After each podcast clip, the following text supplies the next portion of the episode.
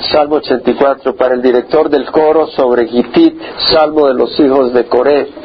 Bueno, este es un salmo para el director del coro para ser cantado en el templo o el tabernáculo sobre Gitit, Salmo de los hijos de Coré. Este término Hitit, salmos sobre Hitit, esto lo vemos en el Salmo 8, 81 y 84. La palabra Hitit eh, quiere decir prensa de vino, y esto viene del hebreo Hiti, que quiere decir perteneciente a Gat, y Gat quiere decir prensa de vino y además era una de las ciudades principales de los filisteos. Habían cinco ciudades principales de los filisteos en el tiempo de Israel, Gaza, Ascalón, Asdod, Ecrón y Gat. Goliat era oriundo de Gat, su cuna de nacimiento era Gat.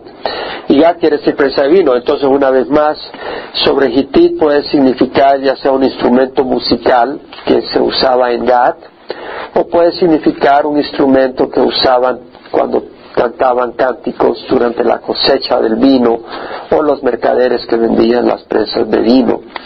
No hay certeza, pero obviamente tiene que ver con un término musical. Para el director del coro sobre Hitit, Salmo de los hijos de Coré. Coré era un levita que encabezó la rebelión junto con Datán y Abiram eh, que eran rubenitas. Coré era descendiente de Leví, no era de los descendientes de Aarón, de manera que no tenía acceso al sacerdocio y debido a eso él levantó una revuelta, este Coré con Datán y Abiram y otros, aspirando al sacerdocio. Por lo menos Coré era levita, Datán y Abiram eran reubenitas, ni siquiera tenían acceso a servir en el tabernáculo. Los levitas sí, solo que los de Aarón eran los que podían aspirar al sacerdocio, eran sacerdotes. Entonces este hombre era, como dijimos, un, un rebelde, pero obviamente su descendencia, David los puso a cargo de la alabanza en la casa del Señor y eso lo vemos en Primera de Crónicas 6, 31 al 38, donde vemos que David pone a los hijos de Corea al servicio del canto en la casa del Señor. Entonces, obviamente, el Salmo de los hijos de Coré probablemente quiere decir que es un salmo compuesto por estos descendientes de Coré encargados en la alabanza, pero es probable que no necesariamente sea ese el significado. Eh, probablemente puede ser que es un salmo donde David encarga a los hijos de Coré ponerle música y estén a cargo de cantarlo en el templo. Y un argumento que tiene base para eso es que el Salmo 84.9, el salmista dice, mira, oh Dios, escudo nuestro, y contempla el rostro de tu ungido la palabra ungido, Mashiach, quiere decir Mesías. Y también quiere decir ungido. El sumo sacerdote era ungido. El rey era ungido, ungían al rey con aceite y era representante de la unción del Espíritu Santo, una unción especial. Y el Mesías, el enviado del cielo para salvar a la humanidad y rey de Israel. Son ungidos. Entonces probablemente este es un salmo de David donde está encomendando a los hijos de Coré que pongan la música y que ellos estén a cargo en el templo de cantarlo. No hay certeza, no es tan importante. Vamos ahora al Salmo, al contenido del Salmo. Explicamos lo anterior porque pues obviamente como estudiantes de la Escritura nos interesa saber. Hay algunas cosas que la palabra no nos define claramente, no son muy importantes. Además, para el director del coro sobre Hitit, Salmo de los hijos de Coré, por decir así, no es escritura, no es palabra viva, es una introducción nomás. Ahora veamos lo que dice el Salmo. Cuán preciosas son tus moradas, oh Señor de los ejércitos. La palabra cuán preciosas, la palabra acá en el inglés se traduce lovely, lovely, algo hermoso. En el hebreo realmente, que es en el idioma en que fue escrito, es algo agradable, que causa deleite, algo que inspira amor, algo hermoso, algo que atrae, algo querido, algo apreciado, muy apreciado, muy lindo. dice, cuán preciosas son tus moradas. Y la palabra moradas también quiere decir tabernáculo, o tabernáculos, o tiendas. Y se refiere al tabernáculo. En la casa del Señor, pero aparece en plural y una de las posibilidades es eh, el tabernáculo tenía el lugar santo y el lugar santísimo, entonces por decir así dos recámaras, pero se refiere al tabernáculo, el contexto no lo muestra que se refiere a la casa del Señor, por eso siempre hay que estudiar en contexto la palabra del Señor, es decir, dentro de todo el versículo, dentro de todo el contenido, no solo ese versículo. Y vemos que dice, cuán preciosas son tus moradas, tu tabernáculo, oh Jehová de los ejércitos. La palabra ejército puede ser un ejército organizado, puede referirse al ejército de ángeles, al ejército de Israel o al pueblo de Israel, que es el ejército del Señor. Habla del poderío de nuestro Señor, el poderío universal, oh Jehová de los ejércitos, un Dios poderoso. Cuán preciosas son tus moradas, qué lindo. El, salmista muestra amor y muestra una apreciación muy grande a la casa del Señor. Eh, ¿Qué hacían en el tabernáculo? Se presentaban sacrificios, cantaban salmos, se quemaba incienso al Señor, estaba el pan de la presencia.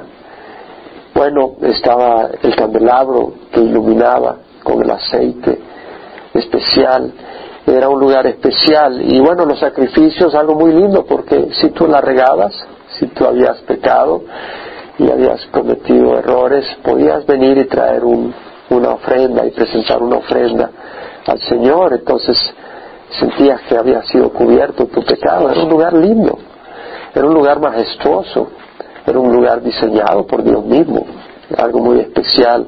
Y el salmista lo entendía y dice, anhelaba mi alma y aún deseaba con ansia los atrios de Jehová.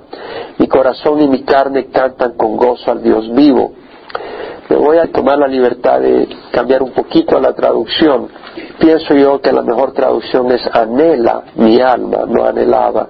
Y aún desea con ansias los atrios de Jehová en el presente, no en el pasado mi corazón y mi carne cantan con gozo al Dios vivo, pienso yo que en vez de cantan con gozo, una traducción tal vez mejor sería claman por el Dios vivo. Y la razón que digo eso no es por simplemente diferir, pero el salmista clama y ora por estar en la presencia del Señor, por ir al santuario. Entonces eh, es un anhelo presente y lo veo porque así lo traducen todas las traducciones en inglés en el presente, no en el pasado. La única que la traduce en el pasado es la New American Standard Bible. Pero dentro del contexto yo pienso que es más apropiado el presente. Anhela mi alma. Y es interesante las palabras que usa el salmista. Mi alma, mi alma del Nefesh, es el interior, la persona, todas sus emociones, el ser, la vitalidad de uno. Cuando una persona muere, el alma se le fue o perdió la vida en ese sentido. Eh, está hablando de toda su intensidad, anhela. Y esa palabra anhelar, realmente la palabra significa pálido quiere decir un anhelo, un deseo grande y se aplica para un león rugiente tras una presa que anhela la presa. Es decir, un hambre, un deseo grande. Y vemos el deseo del salmista, anhela mi alma y aún desea con ansias. Y la palabra desea con ansias realmente quiere decir estar gastado, consumido, exhausto, agotado. Tanto que algunas traducciones en inglés dice faint, en otras palabras, desfallece. Desfallece. Entonces mi alma anhela, tiene una hambre feroz, una necesidad enorme que hasta estoy pálido, desmayo por los atrios del Señor. Y los atrios eran los lugares alrededor del tabernáculo, de la tienda, eran parte de todo el tabernáculo. Estaba la tienda, el lugar santo, el lugar santísimo, estaba el altar del holocausto y estaban los atrios del tabernáculo y del templo. Y estos atrios eran lugares eh, de acceso para el pueblo. Eh, entonces, eh, él, tiene, él tiene deseo de estar en la presencia. Y dice, mi corazón y mi carne, una vez más pienso yo que es, claman por el Dios vivo. Mi corazón, lo más íntimo, no solo los labios sino él de corazón quería ir a la presencia del Señor, quería ir al templo. Mi carne, es decir, mi cuerpo, yo quiero ir y alabarlo con mis labios, Yo quiero ir y cantar, mis pulmones quieren cantar, mis manos quieren levantarse y ser levantados en oración, mis pies quieren estar tatarateando un poco las alabanzas. Estoy, estoy emocionado, yo quiero ir de corazón, mi corazón y mi carne claman por el Dios vivo. Y la palabra ahí es Dios vivo. Es decir, él no estaba clamando por ir a la, como quien dice, a la iglesia de la Virgen del Cobre. No sé si me explico, es decir, no está buscando a la Catedral de la Guadalupe en México, pero eso no es lo que estaba ansiando, es lo que estaba ansiando es al Dios vivo, es al Dios vivo al que estaba ansiando. Y en ese, en ese tabernáculo era donde el Señor se manifestaba poderosamente y donde se cantaban alabanzas a Dios, a nadie más. Era un lugar especial y él, ansiaba cantar al Dios vivo, sabía que su Dios era un Dios vivo, él no estaba alabando ídolos de madera o de yeso o de oro o de plata. Y luego dice, aún el ave ha hallado casa y la golondrina nido para sí donde poner sus polluelos. Tus altares, oh Jehová de los ejércitos, Rey mío y Dios mío.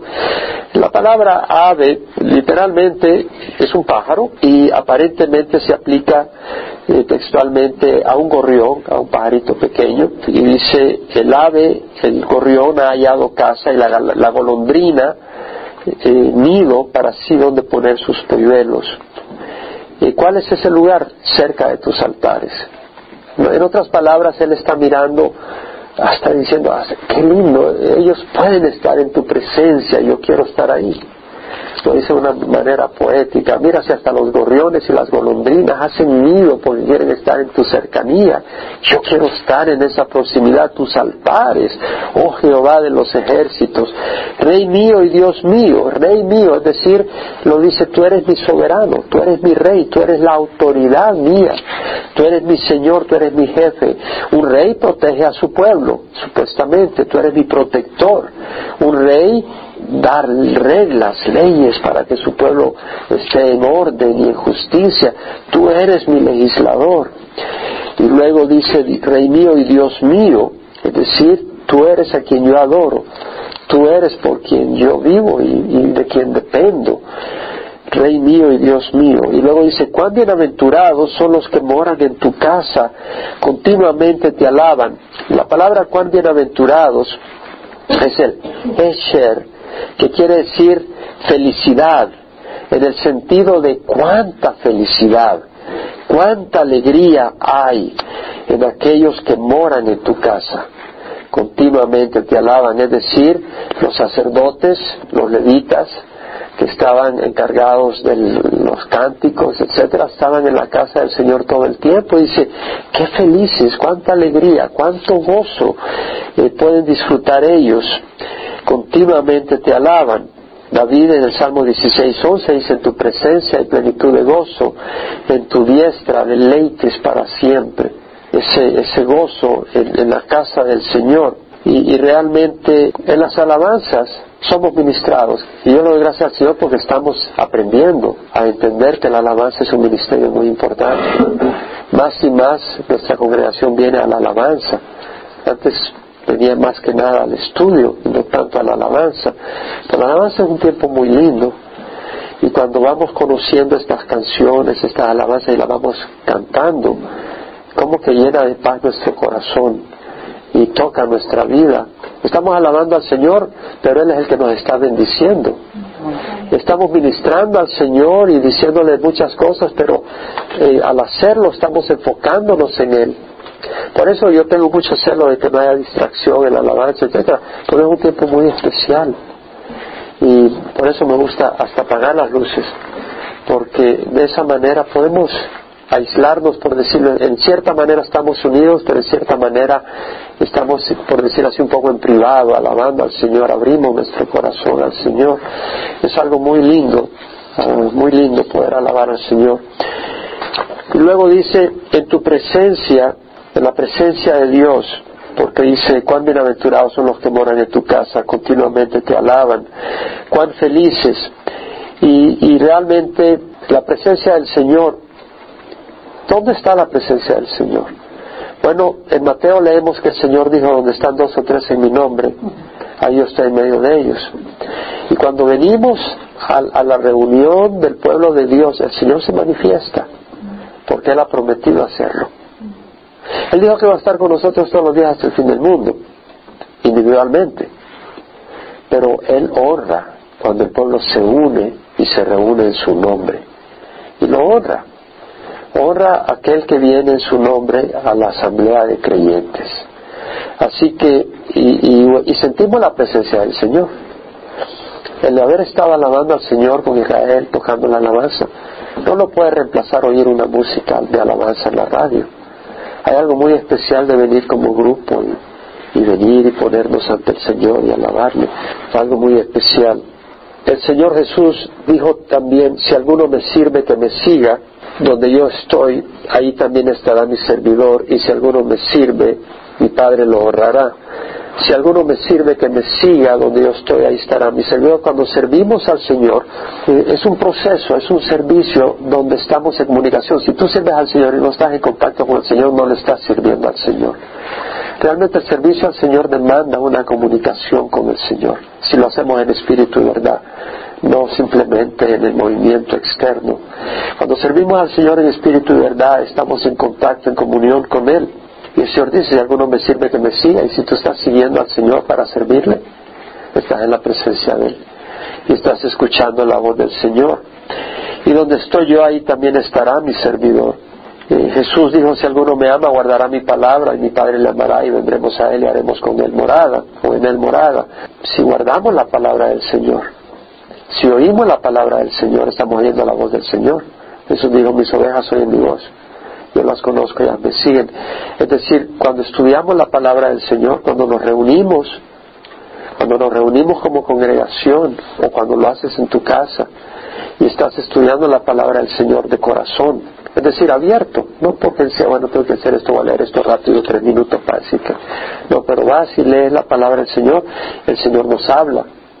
Entonces, estamos oyendo la voz del Señor, estamos en la presencia del Señor. Dice el versículo 5, cuán bienaventurado es el hombre cuyo poder está en ti, en cuyo corazón están los caminos a.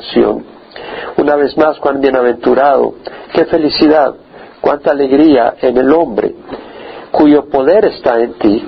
La palabra poder acá quiere decir el os, poderío, fortaleza, fuerza, robustez, vigor, energía, dinamismo, pujanza, empuje, firmeza. ¿Cuánto poder hay en el hombre cuyo poder está en ti? ¿Cuán feliz está el hombre cuyo poder, cuya fortaleza eh, nace, brota de su relación con Dios? Él es la fuente de fuerza para nuestras vidas somos débiles y nuestra fortaleza viene del Señor. Pablo lo dijo. Pablo lo expresó en su vida personal. Jesús dijo de nosotros, el espíritu está dispuesto, pero la carne es débil. Pero si nosotros nos anclamos en el Señor, Él nos va a dar la fuerza y esa fuerza es del Señor. Pero ¿en quién es, esto? ¿Cuán bienaventurado es el hombre cuyo poder está en ti? El, el hombre que está fortalecido con el poder del Señor es aquel cuyo corazón está en los caminos o en cuyo corazón están los caminos a Sión. Sión representa la ciudad principal de Israel donde está el templo. Entonces vemos que el siervo del Señor anhela ir a la casa de Dios. Y dice, aquel que quiere ir a la casa de Dios, aquel que busca ir a la casa de Dios. Bueno, había tres fiestas principales donde los judíos tenían, los israelitas tenían que ir a Jerusalén la Pascua, eh, Pentecostés y la fiesta de los tabernáculos. Entonces iban con gran alegría y festividad. Cuán feliz el hombre cuyo corazón abraza el, ir a Jerusalén, en ir al templo del Señor. Que nuestro corazón esté en el camino del Señor, esté en el camino a la ciudad celestial. Así como ellos iban tres veces al año a Jerusalén, nosotros vamos a la tierra prometida, a la Jerusalén celestial. Y podemos hacerlo con ánimo. Ese era el ánimo que alimentaba a Abraham. Si vamos a Hebreos capítulo 11, versículo 8 dice, por la fe Abraham al ser llamado obedeció, saliendo para un lugar que había de recibir como herencia. Y salió sin saber a dónde iba, pero vemos que él iba feliz. Tenía una gran promesa dejó la casa de su padre, dejó su pueblo, dejó todo, porque iba a un lugar de gran bendición. Y dice que por la fe habitó como extranjero en la tierra de la promesa. Cuando llegó a la tierra de Canaán, sin embargo no construyó casa, anduvo en tiendas, no construyó una morada permanente, porque él era peregrino. Y dice, habitó como extranjero en la tierra de la promesa, como en tierra extraña, viviendo en tiendas como lo hicieron después Isaac y Jacob, coherederos de la misma promesa, porque esperaba la ciudad que tiene cimientos cuyo arquitecto y constructor es Dios. Entonces vemos que Abraham, aunque llegó a la tierra de Canaán, él esperaba una ciudad cuyo arquitecto y constructor era Dios. Vemos la, el deseo, entonces él iba por el camino y nosotros vamos en ese camino, los que estamos caminando con el Señor, vamos con ese camino y ese camino nos lleva a la morada celestial, a la Jerusalén celestial. En el versículo 13 a 16 dice el autor, estos murieron en fe sin haber recibido las promesas, pero habiéndolas visto y aceptado con gusto desde lejos, confesando que eran extranjeros y peregrinos sobre la tierra, porque los que dicen tales cosas claramente dan a entender que buscan una patria propia. Y si en verdad hubieran estado pensando en aquella patria de donde salieron, habrían tenido oportunidad de volver. Pero en realidad anhelan una patria mejor, es decir, celestial. Por lo cual Dios no se avergüenza de ser llamado Dios de ellos, pues les ha preparado una ciudad. Entonces Abraham y los patriarcas iban caminando y su camino iba hacia un destino que es la, la morada celestial. Pablo en Filipenses 3, 20 al 21 dice nuestra ciudadanía está en los cielos, de donde ansiosamente esperamos a un Salvador, el Señor Jesucristo, el cual transformará el cuerpo de nuestro estado de humillación en conformidad al cuerpo de su gloria. Juan 14, 1, 3 Jesús dice, no se turbe vuestro corazón, creed en Dios, creed en mí, en la casa de mi Padre hay muchas moradas, si no fuera así os lo hubiera dicho, porque voy a preparar un lugar para vosotros. Y si voy y preparo un lugar para vosotros, desde otra vez y os tomaré conmigo para que donde yo esté, ustedes estén. Entonces hay una morada celestial. Y nosotros podemos tener los ojos puestos en esa morada celestial. O podemos tenerlos puestos en este mundo. Los patriarcas lo tenían puesto en la morada celestial, es lo que dice el autor de Hebreos, inspirados por el Espíritu Santo que sabe la verdad. Aquí vemos la diferencia entre el hombre carnal y el hombre espiritual, el hombre natural y el hombre espiritual. El hombre natural quiere que Dios le ayude para esta morada. El hombre espiritual quiere que Dios le ayude para, el camino a la morada celestial. El hombre natural quiere establecer un imperio acá. El hombre espiritual quiere ir a la morada que Dios ya estableció, al reino celestial. Entonces hay una diferencia. Y hay una diferencia en el fruto y en el resultado. Dice, pasando por el valle de Vaca lo convierten en manantial, también las lluvias tempranas lo cubren de bendiciones. El valle de Vaca, la palabra vaca es weeping en inglés, llorando, el valle donde la gente pasa llorando. Y lo que dice, pasando por el valle de Vaca, lo convierte en manantial.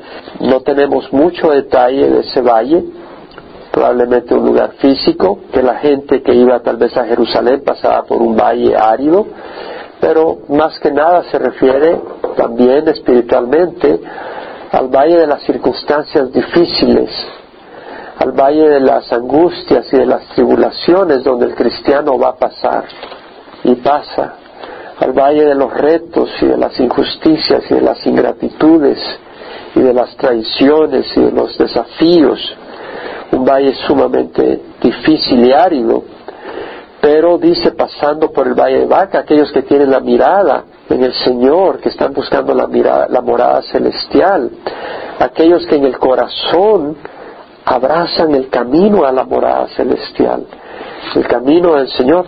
¿Cuál es el camino? Jesús. Jesús dijo, yo soy el camino.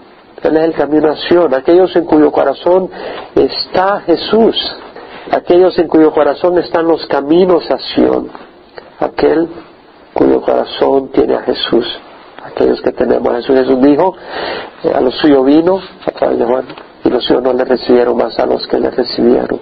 Les dio el derecho de ser llamados hijos de Dios a los que creen en su nombre. Decía a los que le recibieron, a los que abrieron su corazón, ellos pasan por el valle de angustias y lo convierten en manantial. No quiere decir de que no sufran.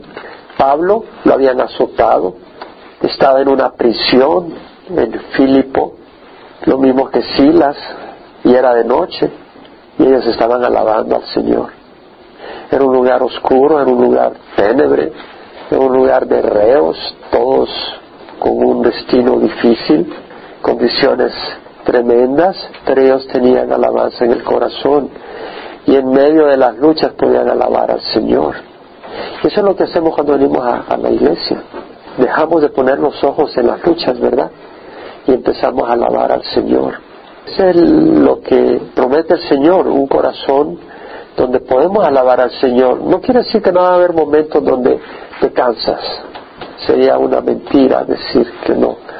No quiere decir que no va a haber momentos donde te asustas, te preocupas, pero tenemos la respuesta para no quedarnos ahí. Y podemos alabar al Señor en medio de las circunstancias. Sin tener la respuesta a las circunstancias, podemos elevar al alabanza a nuestro Señor. Dice el versículo 7, van de poder en poder cada uno de ellos comparece ante Dios en Sión. Bueno, volviendo al versículo 6, cuando habla también las lluvias tempranas lo cubren de bendiciones, antes de terminar el 6, habla que pasando por el Valle de Vaca lo convierte en manantiales. La palabra manantial ahí es nacimiento de agua, springs, nacimiento de agua, tierra regada con nacimiento de agua, fuentes de agua. Y, lo que está hablando es que eh, hay bendición. Y bueno, cuando hablamos de fuentes de agua también pensamos en el Espíritu Santo, ¿no? El Señor Jesús, como sabemos bien ese pasaje, y lo vuelvo a repetir, en, el, último día, el gran día de la fiesta, puesto en pie, exclamó en altavoz, si alguno tiene sed, que venga a mí y beba, el que cree en mí, como ha dicho la Escritura, lo más profundo de su ser brotará ríos de agua viva. Entonces tú, a pesar de que estés en cien mil problemas, Dios tiene palabra en tus labios y en tu corazón y Dios te puede usar para traer esperanza y bendición a otros que están en el valle de las tinieblas. Así fue Pablo. Pablo en la, en, la prisión en Filipo trajo vida para el carcelero y sin duda alguna los que estaban presos también escucharon alabanzas a Dios. O pienso cuando Pablo salió camino hacia, hacia Roma, después del tercer viaje misionero, que, que hubo ese naufragio, y Pablo en el momento de la depresión, cuando ya no tenían esperanza de salir vivos, Pablo tiene palabra de esperanza, un ángel se le había aparecido y le había dado consuelo que no iban a morir, nadie se iba a perder y, y bueno, vemos eh, el siervo del Señor puede traer esperanza a un mundo en oscuridad. Porque vivimos en un mundo difícil, vivimos en un mundo cada vez más complicado, cada vez más complicado este mundo. medio vi un poco la noticia hoy, eh, decía que Corea del Norte había logrado lanzar un un cohete exitosamente al espacio. la preocupación ahora es mayor, cada vez más compleja. Por la primera vez se avergonzaron porque no salió adelante la cosa. No les funcionó, pero ahora sí les funcionó. Y tienen armas nucleares. Entonces tienen la capacidad de poner un arma nuclear en un cohete y dirigirlo a Estados Unidos o a otro lugar. Entonces es algo complicado y las condiciones del mundo son complicadas, la sociedad está cada vez más loca, realmente mata a la gente por matar. De nuevo, no me tomé mucho tiempo, no leído ni el periódico, pero sí vi rápidamente en el internet, unos tres minutos los encabezados, y una persona había matado, no sé, tres personas en un mall, ahí en Oregon. La gente mata ahora por, por matar. Eso no existía cuando yo tenía 12 años, 13 años, ¿no? No por lo menos con la frecuencia y la, la locura, o sea, hay una locura tremenda. Pero el Señor habló de estos días. Y luego dice que van de poder en poder, comparecen ante Dios en Sión. En otras palabras, van de gloria en gloria, van de fortaleza en fortaleza, no necesariamente externa. Pablo habló de eso, dijo, no desfallecemos antes bien, aunque nuestro hombre exterior va decayendo el hombre exterior se va acabando, se va agotando, se va gastando. Sin embargo, nuestro hombre interior se renueva de día en día. El espíritu, no estaba hablando del cuerpo, estaba hablando del espíritu. Oh Jehová de los ejércitos, Oye mi oración, escucha, oh Dios de Jacob. Mira, oh Dios, escudo nuestro, y contempla el rostro de tu ungido, porque mejor es un día en tus atrios que mil fuera de ellos. Prefiero estar en el umbral de la casa de mi Dios que morar en las tiendas de impiedad. Aquí vemos la oración del salmista, es estar en la presencia de Dios, es ir al templo, ir al tabernáculo. Por eso decimos que es en presente. El versículo 2, anhela mi alma y desea con ansia, desfallece por los atrios de Jehová. Oh Jehová, Dios de los ejércitos, oye mi oración, la palabra es tefilá, súplica, mi petición, mi ruego. Es el ruego de, este salmista. Oye mi oración, Shama, oye con atención, oye para responder, ponga atención a mi oración, a mi petición. Fíjate lo que está pidiendo, no está pidiendo eh, más riquezas, no está pidiendo que le quite sus enemigos, no le está pidiendo comodidades, lo que le está pidiendo es poder estar en su presencia. Qué lindo lo que está pidiendo el salmista, ungido por el Espíritu Santo. Escucha, oh Dios de Jacob. La palabra escuchar se relaciona a puntiagudo y lo asocian con, las orejas de los animales y que por eso de ahí viene la palabra en el hebreo. En otras palabras, orejas, Señora, lo que te estoy diciendo. Escucha, oh Dios de Jacob. El Dios de Jacob es el Dios de Abraham, de Isaac, de Jacob. Jacob es el nombre del patriarca de donde vienen las doce tribus de Israel. Tiene que ver con el pacto de Dios. El Dios que ha hecho un pacto con nosotros. Escucha, mira, oh Dios, escudo nuestro, mira, observa. Dice, escudo nuestro Mira, oh Dios, escudo nuestro. El escudo es algo que usas para protegerte de los dardos del enemigo. Mira, oh Dios, escudo nuestro. Eh, Pablo en Efesios habla de tomar el escudo de la fe con el que podréis apagar todos los dardos encendidos del enemigo. El Señor es nuestro escudo y el acceso a ese escudo es a través de la fe. La fe es tan importante que nos fortalezcamos en la fe. Pedro habla de eso en su epístola, su segunda epístola que somos protegidos por la fe. Eh, la fe es tan importante, pero el que nos protege es el Señor. Él es nuestro escudo. Mira, oh Dios, escudo nuestro, y contempla el rostro de tu ungido. Contempla, observa, mira la cara de tu ungido, o sea, mírame. Y aquí vemos que probablemente te está clamando es David. Porque mejor es un día en tus atrios que mil fuera de ellos. Mejor es un día en tus patios que mil fuera de ellos. Prefiero estar en el umbral de la casa de mi Dios que morar en las, en las tiendas de piedad. Prefiero estar en la entrada de la casa, a la puerta de la casa de mi Dios. Ni siquiera llegar a entrar adentro, aunque sea la puerta, que morar en la tienda de las, de las tiendas de impiedad. Vemos el corazón de este siervo, realmente amaba estar con el pueblo de Dios y estar en las cosas de Dios. No era aquello que tenía que hacer para ver. Bueno, ¿cuánto, ¿cuánto tengo que ir a la iglesia para ser cristiano? ¿Tengo que ir los domingos y los miércoles? Y si solo voy los domingos, ¿todavía soy cristiano? No. Y si puedo ir una vez al mes, pierdo la salvación. Entonces voy solo una vez al mes y no la pierdo. Eso no es el amor a Dios, ¿no? El amor a Dios, vemos aquí el deseo, la palabra de Dios, agarrar la palabra del Señor, buscar ese tiempo de oración. Y luego dice, porque sol y escudo es Jehová Dios. Gracia y gloria da Jehová. Sol. El sol es una fuente de vida. Es una fuente de luz, es una fuente de calor. Está haciendo frío, sale al sol para calentarte. No habría cosecha si no hubiera sol. La vida, la vitalidad, alimento, sol, el Señor es una fuente de vida. Y escudo, protector es el Señor, es Jehová Dios.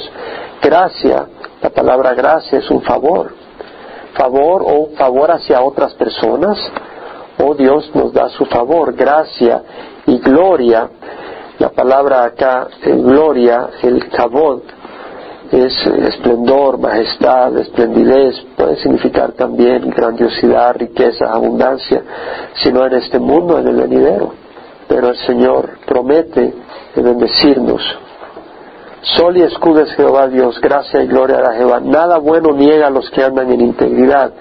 Nada bueno. Hay cosas que parecen buenas. Hay cosas del mundo que nos atraen pero no son buenas. Se necesita el Espíritu Santo para discernir.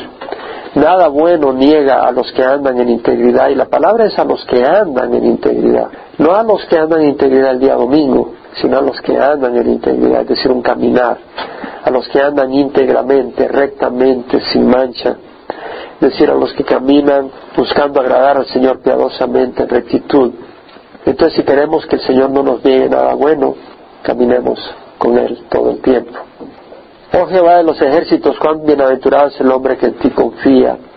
Una vez más, Jehová de los ejércitos, cuán bienaventurado la misma palabra, ser felicidad, cuánta alegría es para el hombre que en ti confía, el que pone en ti su esperanza y confianza, el que pone su seguridad en ti.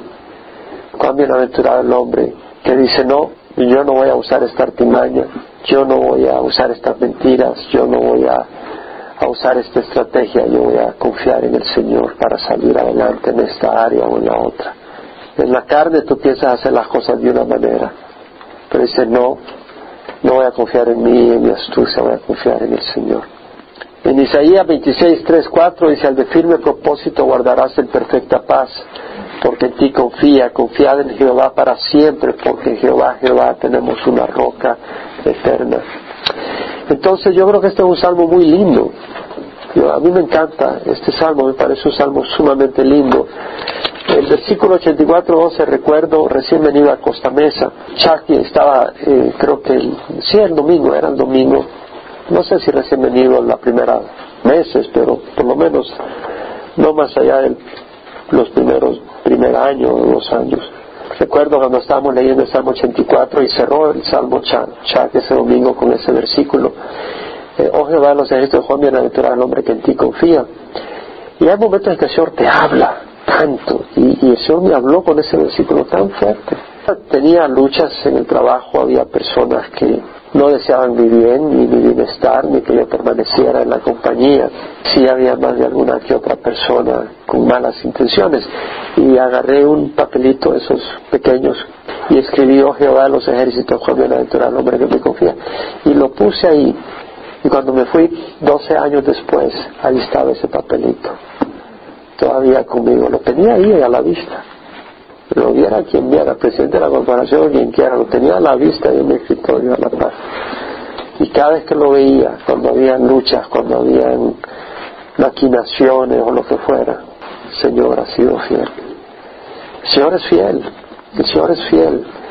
Solo el Espíritu Santo puede abrir nuestro corazón a la presencia del Señor. Vamos a cerrar los ojos y realmente quisiera que meditemos en la hermosura del Señor y alabemos al Señor un rato. Y al alabarle, disfrutemos la presencia del Señor. Experimentemos el Salmo 84 en nuestras propias vidas un rato más. Alabando al Señor en la presencia del Señor. Para que no vengamos a, la, a la iglesia porque hay que ir, pero porque queremos experimentar con la congregación ese tiempo tan lindo, tan dulce y poder decir con el salmista, cuán preciosas son tus moradas, oh Jehová, de los ejércitos. Anhela mi alma y desmaya por los atros de Jehová.